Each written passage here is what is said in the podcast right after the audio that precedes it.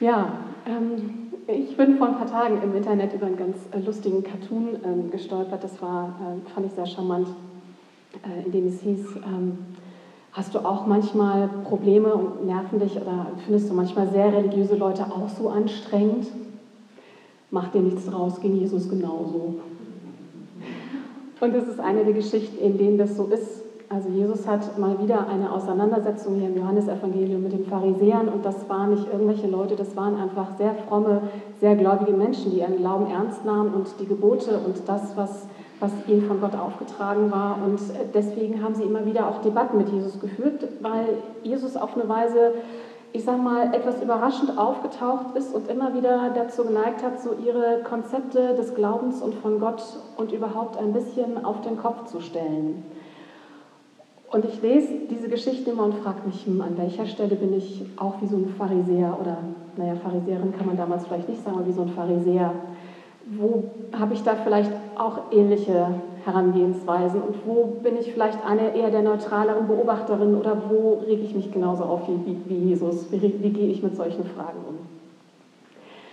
Ich gehe da mal mit euch zusammen rein. Ich bin gespannt, äh, wie es euch hinterher geht. Ihr habt es vielleicht mitbekommen, wenn ihr vorletzten Sonntag da war. Wir haben wieder eine neue Predigtserie, ein bisschen unterbrochen durch die Predigt äh, von Klaus Douglas, der letzte Woche da ist. Aber wir sind jetzt in der nächsten Zeit beschäftigt mit den sogenannten Ich Bin-Worten von Jesus aus dem Johannesevangelium. Die Worte, in denen Jesus sagt, wie er sich selber versteht und wer er für uns sein will. Und das sind dann immer so Ich Bin-Formulierungen. Wir haben vorletzte Woche von dem Satz gehört, ich bin das Boot des Lebens. Es gibt aber zum Beispiel auch Formulierungen, ich bin das Tür für die Schafe, ich bin der gute Hirte, ich bin die Auferstehung und das Leben, ich bin der Weg, ich bin der Weinstock. Also Jesus hat verschiedene Bilder für sich gefunden und im Johannesevangelium werden die ausgebreitet und ähm, erfahren eine theologische Deutung dessen, wie Jesus sich selber versteht. Heute also geht es um den Satz, ich bin das Licht.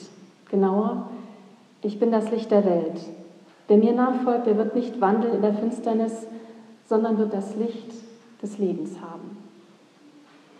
Das ist eine Formulierung, die, glaube ich, viele von uns kennen, egal wie nah oder fern sie der Kirche sind, aber das ist so die typische Formulierung, die man eigentlich zu Weihnachten ganz oft hört. Das ist das typische Thema einer Heiligabendpredigt, die ihr heute Abend nicht bekommen werdet. Keine Sorge, ich werde nicht vorgreifen, obwohl schon die Weihnachtsmänner in den Supermarktregalen stehen.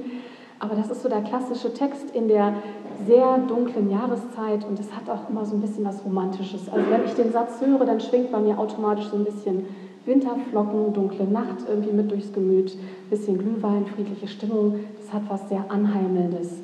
Ich bin das Licht, ich bin das Licht der Welt. Ich denke mir, vielleicht ist das so die hügeligste Botschaft von Jesus, die wir so haben. So ganz gemütlich. Licht, das die Dunkelheit erhält, Licht, das Wärme spendet, das Orientierung gibt, das Leben schafft. Und ich denke, gleichzeitig sind Licht und auch Wärme gerade die größten Angst- und Reizthemen in unserer Gesellschaft. Ich bin das Licht. Die große Sorge, nicht genug Licht zu haben, auch nicht genug Wärme zu haben in den nächsten Wochen und Monaten. Oder umgekehrt die Angst, zu viel davon zu verwenden und zu verbrauchen, dass andere dann den kürzeren ziehen. Das schlechte Gewissen beim Betätigen des Lichtschalters und auch der Heizung. Ich weiß nicht, wie es euch da im Alter geht, dieses Hin- und Hergerissen sein. Und so die Frage, wie hell muss ich es denn haben? Was macht es hell bei mir im Leben? Wie gehe ich mit den kommenden Monaten und den Perspektiven um? Also jetzt über Licht zu reden, ist gerade irgendwie nicht so ganz hügelig, merke ich.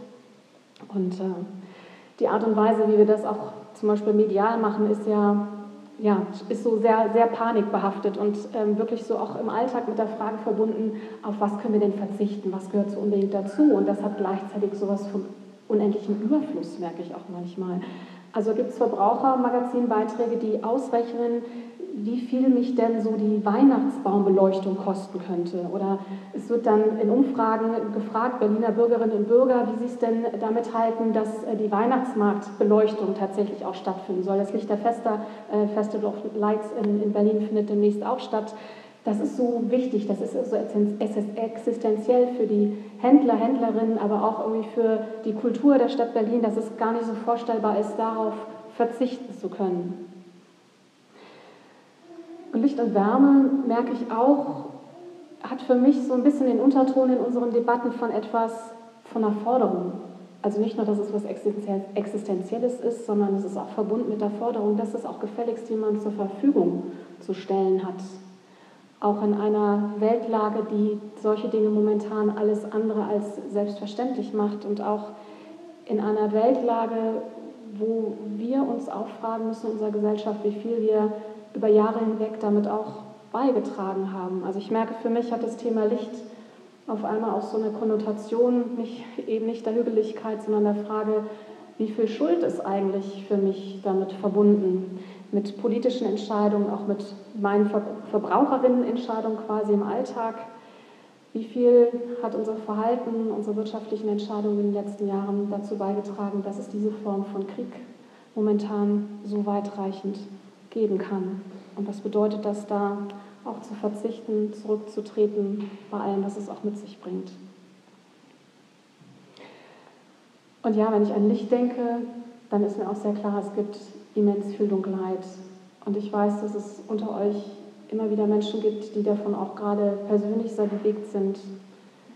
Die Finsternis, die sich über die eigene Seele legt, die Einsamkeit, die manche, manche von euch empfindet, die sich wie ein Schatten über alles liegt, die, die Angst, die, ran, die nagt, nicht genug zu sein und nicht genug zu haben und auch die alles zerfressende Trauer und der Zorn über den Verlust von Menschen oder Lebensperspektiven, die wichtig waren und sind. Das heißt, wenn wir über Licht reden, dann reden wir über Dinge, die ganz selbstverständlich eigentlich da sind und da sein sollten, weil wir sie zum Leben so unbedingt brauchen. Wir reden über Sehnsucht, wir reden über das, worin wir Orientierung finden und auch über etwas, was uns überhaupt so etwas wie Bewegungsspielraum in unserem Leben gibt, weil wir durch Licht so ungefähr wenigstens ahnen können, wo wir denn gerade sind und in welche Richtung wir weitergehen können. Und wie gesagt, ich glaube, bei Licht sprechen wir immer wieder auch über Erkennen, auch das Erkennen eigener Schuld, Verletzungen, die wir anderen zugefügt haben, Dinge, die wir gesagt, getan haben, die Menschen an Leben hindern können.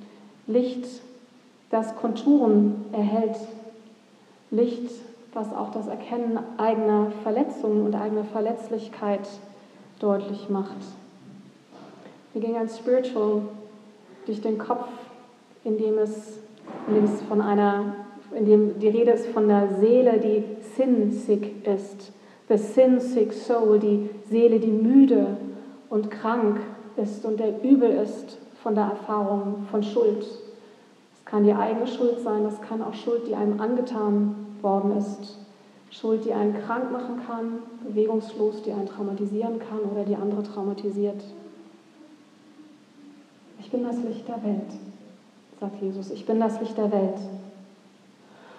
Und ich ahne darin eine Hoffnung für mich und einen Weg aus Ausweglosigkeiten. Aber so wie heute das Thema Licht und Wärme so ein bisschen ein politisch-gesellschaftliches Reizthema ist, habe ich den Eindruck, das ist auch da ein Reizthema. Jesus sagt den Satz, ich bin das Licht der Welt und die Reaktionen der Leute sind nicht nur sehr verhalten, sondern ausgesprochen kritisch. Also es ist kein Satz, über den sich die Pharisäer um ihn herum irgendwie freuen und der sie mit Hoffnung erfüllt, sondern das ist ein Satz, den sie irgendwie beanstanden. Den kann man nicht einfach so sagen, den kann Jesus nicht einfach so sagen. Sie empfinden es als anmaßend. Mit welcher Autorität spricht er denn da eigentlich? Diejenigen, die vorletzte Woche vielleicht mit dabei waren, erinnern sich an den Satz, als Jesus gesagt hat, ich bin das Brot des Lebens. Und auch das hat zum Konflikt geführt und zu einer Debatte und zum Streit. Und Jesus muss sich da erstmal erklären und rechtfertigen. Überhaupt muss er sich ständig erklären und rechtfertigen. Und das, was er an Antworten hat, passt so nicht in das Konzept, wie die Leute denken und fragen. Sie warten auf den Messias, sie warten auf den Sohn Gottes, aber sie haben offensichtlich ganz große Schwierigkeiten, ihn dann auch zu erkennen, als er da ist. Und das ist ein durchgängiges Thema im Johannesevangelium. Und ich meine, da könnte ja auch jeder kommen, der einfach kommt und mit einer Autorität spricht, als käme er von Gott. Ist schon ein großer Satz. Ich bin das Licht der Welt. Wer mir nachfolgt, der wird nicht wandeln in der Finsternis, sondern wird das Licht des Lebens haben. Letzte Frage in Bezug auf Ich bin das Brot des Lebens war so die Frage, welche Zeichen er denn hätte. Also wie könnte er das beweisen, was er so sagt? Ne, wie kann er denn das festmachen?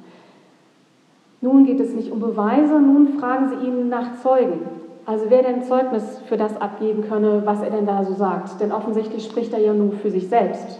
Er nimmt es für sich selbst in Anspruch, was er sagt. Und er verweist tatsächlich auf sich und er verweist auf Gott, den Vater. Und er verweist auf keinen anderen Menschen, der quasi für ihn die Bresche springt und für ihn das Wort ergreift und für ihn Zeugnis ablegt. Es braucht Zeichen, es braucht Beweise, es braucht Zeugen. Und ich lese das und denke, das klingt verdammt nach so einer Art Gerichtsverfahren. Also im Großen und Ganzen erstmal ziemlich unfreundlich und sehr misstrauisch und mit dem Versuch, irgendwas sehr dingfest objektiv zu machen. In welchem Namen wagt Jesus zu sprechen? Das ist die Frage, die hier im Raum ist. Wie kommt er darauf, solche Dinge von sich zu behaupten? Ich habe das schon mal erzählt. Ich ähm, es ist aber auch in dieser Predigt wichtig, deswegen ähm, für dies, die es auch heute zum ersten Mal hören, in diesen Ich Bin-Worten gibt es so ein Echo des Alten Testaments, und zwar des Gottesnamens von Gott. Des Gottesnamens, der im Hebräischen mit vier Konsonanten abgekürzt wird. J-H-W-H. Das sprechen wir ganz oft aus als Yahweh. Das ist Gottes Name und der bedeutet so viel wie Ich bin, der ich bin. Oder auch, ich bin der, der ich sein werde. Ich bin da. Ich bin. Die Juden und Jüdinnen verehren den Gottesnamen so sehr, respektieren ihn so sehr, dass sie ihn nicht aussprechen, dass sie nicht von Yahweh sprechen, sondern diese vier Buchstaben, das sogenannte Tetragramm, als Adonai aussprechen. Und das ist in unserer deutschen Fassung der Bibel immer wieder groß gedruckt als Herr übersetzt. So geheiligt ist der Name Gottes, dass man ihn nicht direkt ausspricht. Ich bin, ich bin da, ich bin, der ich sein werde. Ich bin, der ich bin. Ich bin das Licht der Welt, sagt Jesus, und seine Umstehenden hören sofort das Echo dieses Gottesnamens in dieser Formulierung. Und das ist ein großer Anspruch. Jesus bezieht sich in seinem Tun, in seinem Sprechen, in seinem Selbstverständnis, in seinem ganzen Sein auf Gott, den er als seinen Vater bezeichnet. Und ihr habt es eben gehört, sie fragen ihn, wo ist dein Vater? Wo ist dein Vater? Den er ja quasi als Zeugen mit anruft. Wo ist dein Vater, in dessen Namen du sprichst? Und Jesus sagt, ihr kennt weder mich noch meinen Vater. Denn wenn ihr, mich, wenn ihr mich kennen würdet, so würdet ihr auch meinen Vater kennen. Jetzt kann man sagen, das ist so ein seltsamer Zirkelschluss, den er da ausübt. Und das ist vielleicht ein geschickter Move. Worum es aber eigentlich geht, ist, dass Jesus sagt, das ist die völlig falsche Frage. Wo ist dein Vater? Wenn ihr mir diese Frage stellen müsst, dann habt ihr noch nicht verstanden, wer ich bin dann streitet ihr immer wieder mit mir über die falschen Dinge. Ihr seht mich seit langem, ihr seht mein Tun, ihr, seht, ihr hört mein Reden und ihr wisst immer noch nicht, wer ich bin und stellt mir Fragen, die euch dieser Antwort auch keinen Schritt näher bringen. Ihr kennt mich nicht und ihr kennt meinen Vater nicht. Das ist schon ziemlicher Affront gegenüber hochreligiösen, hochverbundenen Menschen, wenn man sagt, man würde ihren eigenen Gott nicht kennen. Das ist auch schon eine ziemliche Zumutung für Menschen, die mit Gott rechnen, die auch mit dem Messias rechnen, aber irgendwie nicht mit Jesus. Und ich merke, dass da so diese Frage für mich mit drin steckt, hm, wer ist denn Jesus eigentlich für mich? Und wer ist denn Gott, der Vater, von dem er spricht, für mich? Und in welchem Zusammenhang sehe ich die beiden denn für mich? Und was ist für mich auch vielleicht leichter vorstellbar als Realität, auch als nahbare Realität. Wen spreche ich denn im Gebet an? Wer ist für mich denkbar?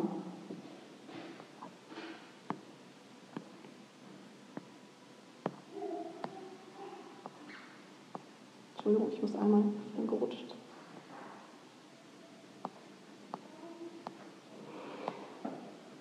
Jesus macht das, er verweist auf sich selbst. Er sagt, wenn ihr Gott kennenlernen wollt, lernt mich kennen und guckt auf das, was ich tue und wie ich mich verhalte. Und er macht deutlich, dass er sich eins sieht mit Gott, dass er an Gottes Stelle, dass er zusammen mit Gott handelt, dass er, dass sich in ihm selbst Gottes Handeln ausdrückt. Und übrigens auch Gottes Richten, in dem in diesem Text die Rede ist. Es ist davon die Rede, dass die Menschen um ihn herum nach dem Fleisch, also ich würde übersetzen, so nach dem Äußeren, auch dem äußeren Anschein richten. Und er sagt, ich richte aber niemanden. Stichwort Gerichtsverhandlung. Das ist so ein bisschen der Duktus, in dem sich alles bewegt und darauf reagiert Jesus. Es erinnert mich so ein bisschen, wie soll ich sagen, ich denke, es sind religiöse Menschen, die einfach gern gründlich mit ihrem Bibelverständnis, mit ihrem Traditionsverständnis auf die Forderung Jesus sehr genau reagieren und sehr genau hingucken, weil die ihnen wert und teuer ist.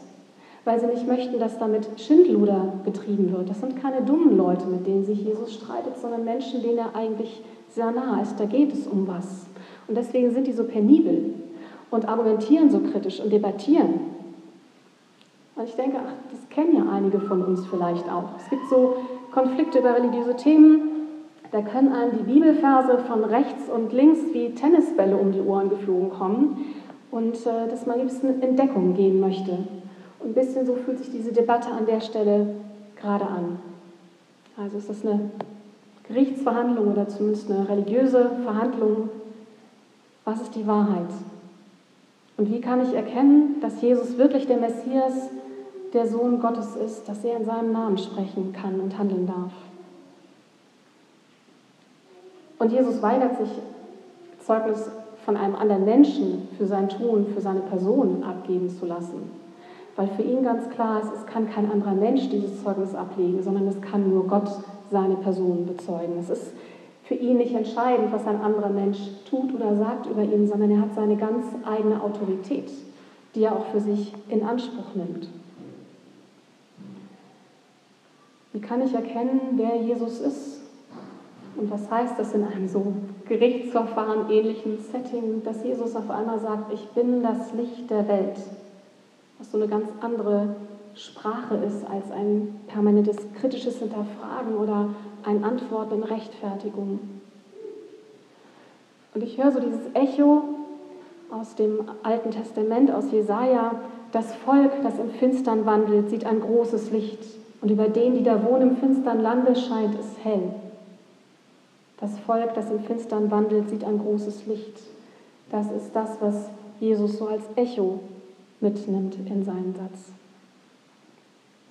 Ich hole mal gerade ein bisschen aus, weil ich gemerkt habe, dass mir das hilft, wenn ich mir nochmal den Kontext dieser Debatte anschaue, weil die Debatte in mehreren Varianten schon vorher geführt werden. Ich erzähle euch drei kurze Geschichten. Ich will da nicht zu stark reingehen. Ähm, die lohnen alle nochmal einen genaueren Blick, aber ich erzähle euch drei drei kurze Geschichten, auf die seltsame Fragen aufkommen.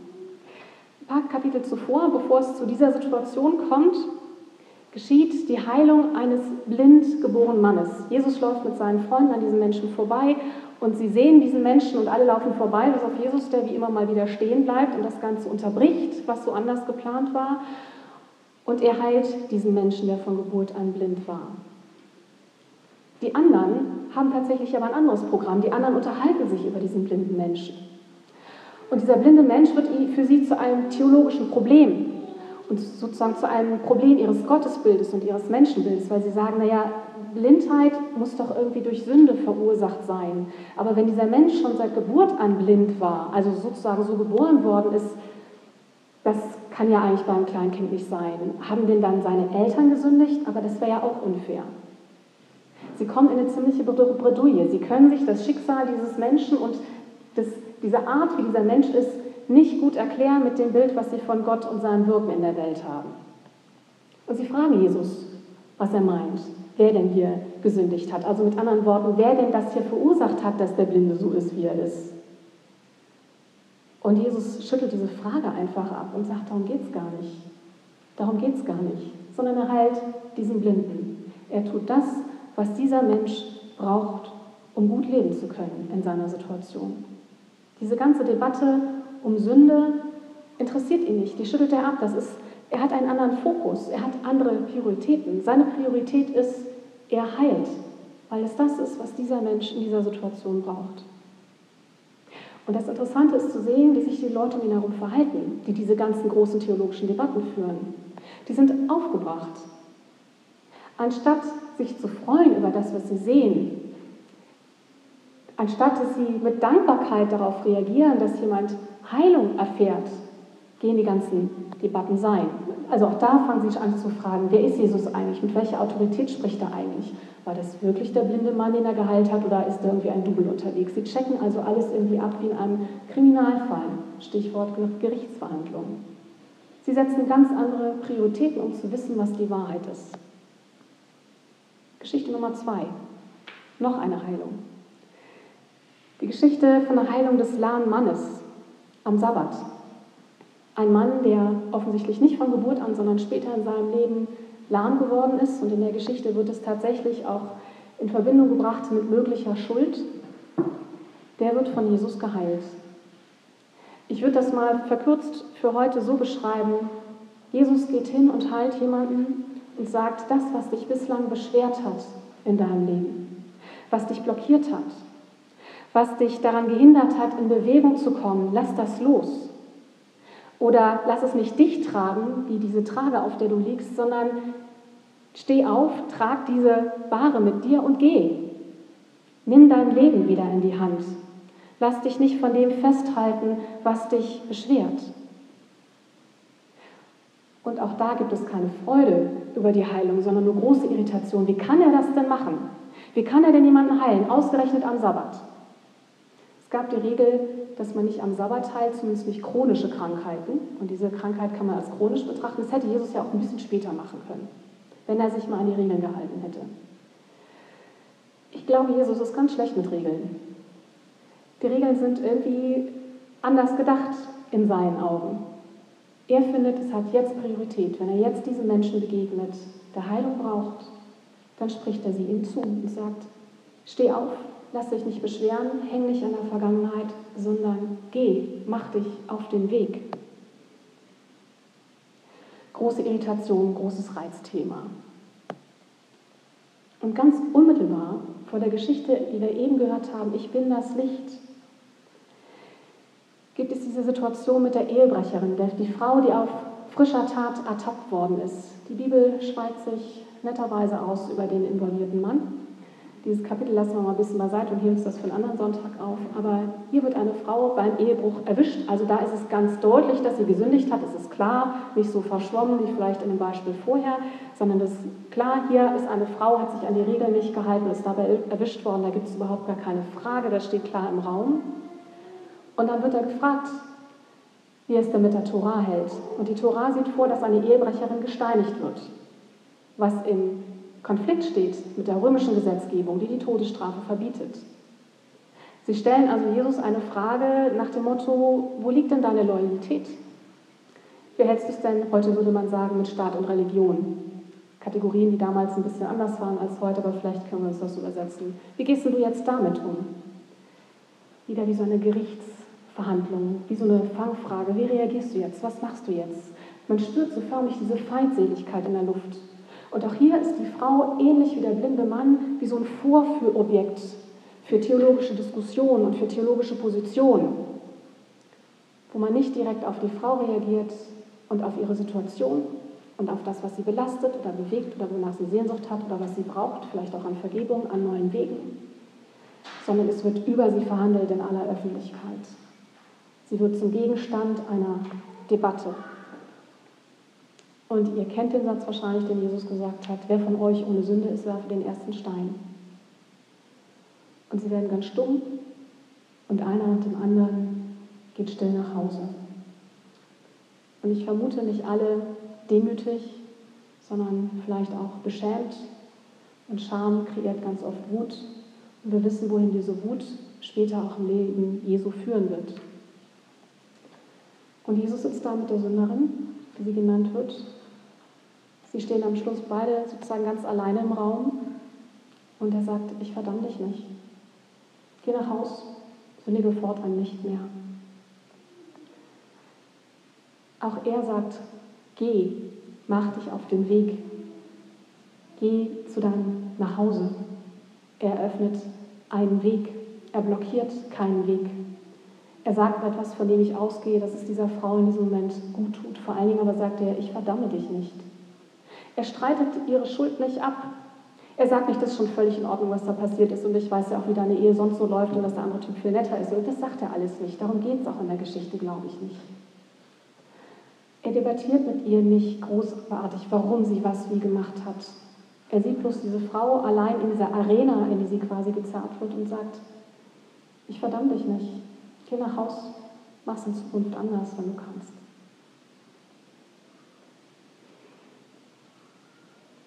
Und ich höre, Jesus sagt, ich bin das Licht des Lebens. Und inwieweit dieses Licht des Lebens eben auch mit Schuld zu tun hat und mit der Art und Weise, wie Jesus mit Schuld umgehen will und wie er Richter sein will, von dem immer wieder die Rede ist.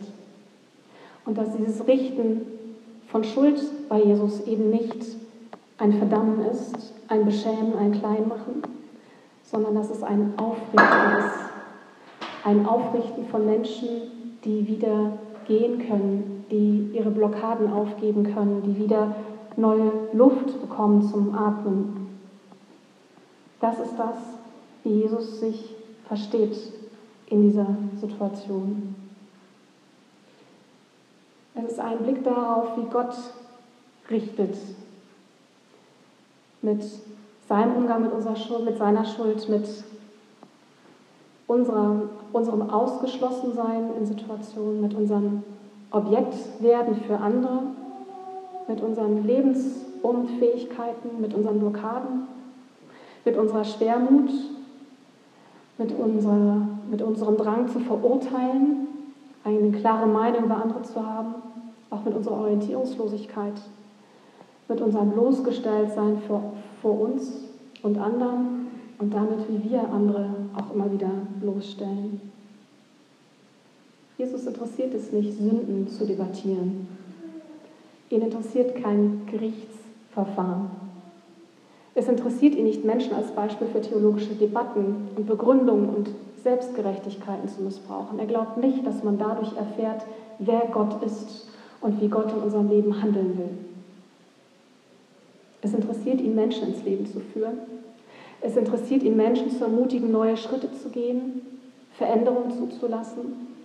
Und zwar sowohl für die, die keine Schuld tragen und Veränderung brauchen, als auch für die, die Schuld tragen und die ebenfalls Veränderung brauchen.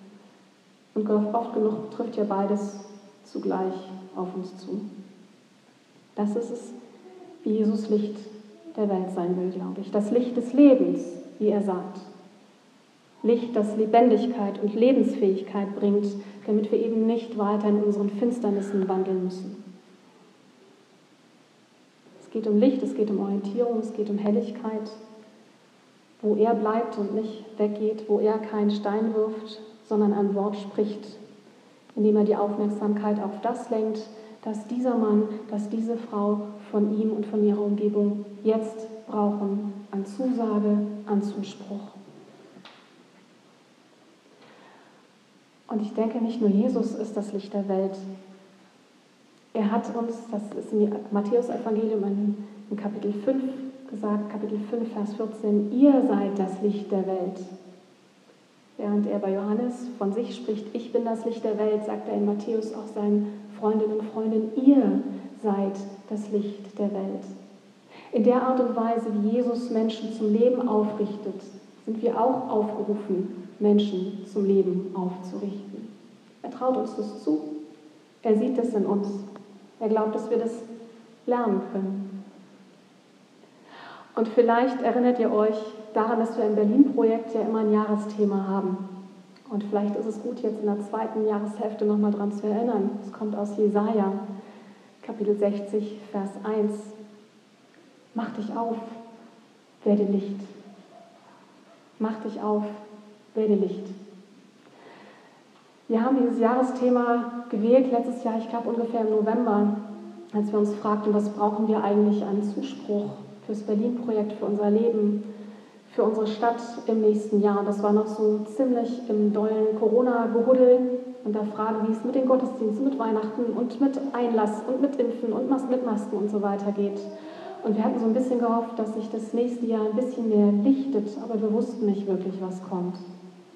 Schon gar nicht wussten wir, was im Februar passieren würde und all den Monaten danach. Und wir wissen immer noch nicht, wie die nächsten Monate und das nächste Jahr werden. Mach dich auf, werde Licht. Werd so ein bisschen wie Jesus. Mach dich auf, haben wir gesagt, ist dieser Aufbruch. Also sich in Bewegung rufen zu lassen, wie Jesus das zum Beispiel mit dem lahmen Mann gemacht hat. Steh auf, nimm deinen Ballast nicht zu weit weg oder lass dich davon nicht so beschweren, dass du damit nicht gehen kannst, sondern mach dich auf. Werde Licht. Werde auch leicht. Lass dich öffnen, mach dich offen innerlich. Werde Licht, sei ein Licht für andere und reise mit ein bisschen leichterem Gepäck. Lass dir es zusprechen, dass Gott nicht deine Sünden debattieren will, sondern dass er dir deine Schuld nehmen will, dass du leben kannst und weitergehen kannst. Mach dich auf, werde Licht. Ich bin das Licht der Welt. Ihr seid das Licht der Welt. Frag danach, was du zum Leben brauchst und hoffe darauf, dass Gott dir das gibt. Frag auch danach, was andere unmittelbar zum Leben brauchen und was du dazu geben kannst. Was sie brauchen an konkreter Heilung und Zuwendung oder auch du an konkreter Heilung und Zuwendung, an Annahme und Erfahrung von Gemeinschaft, in der Vergebung von Schuld. Verurteile nicht, sondern biete immer wieder einen Weg ins Leben an, der für die Person passt, so wie sie gerade im Leben steht. Setze Prioritäten, so wie Jesus. Guck drauf, was zum Leben hilft. Lass was in dir aufbrechen, lass Licht in dein Dunkel. Amen.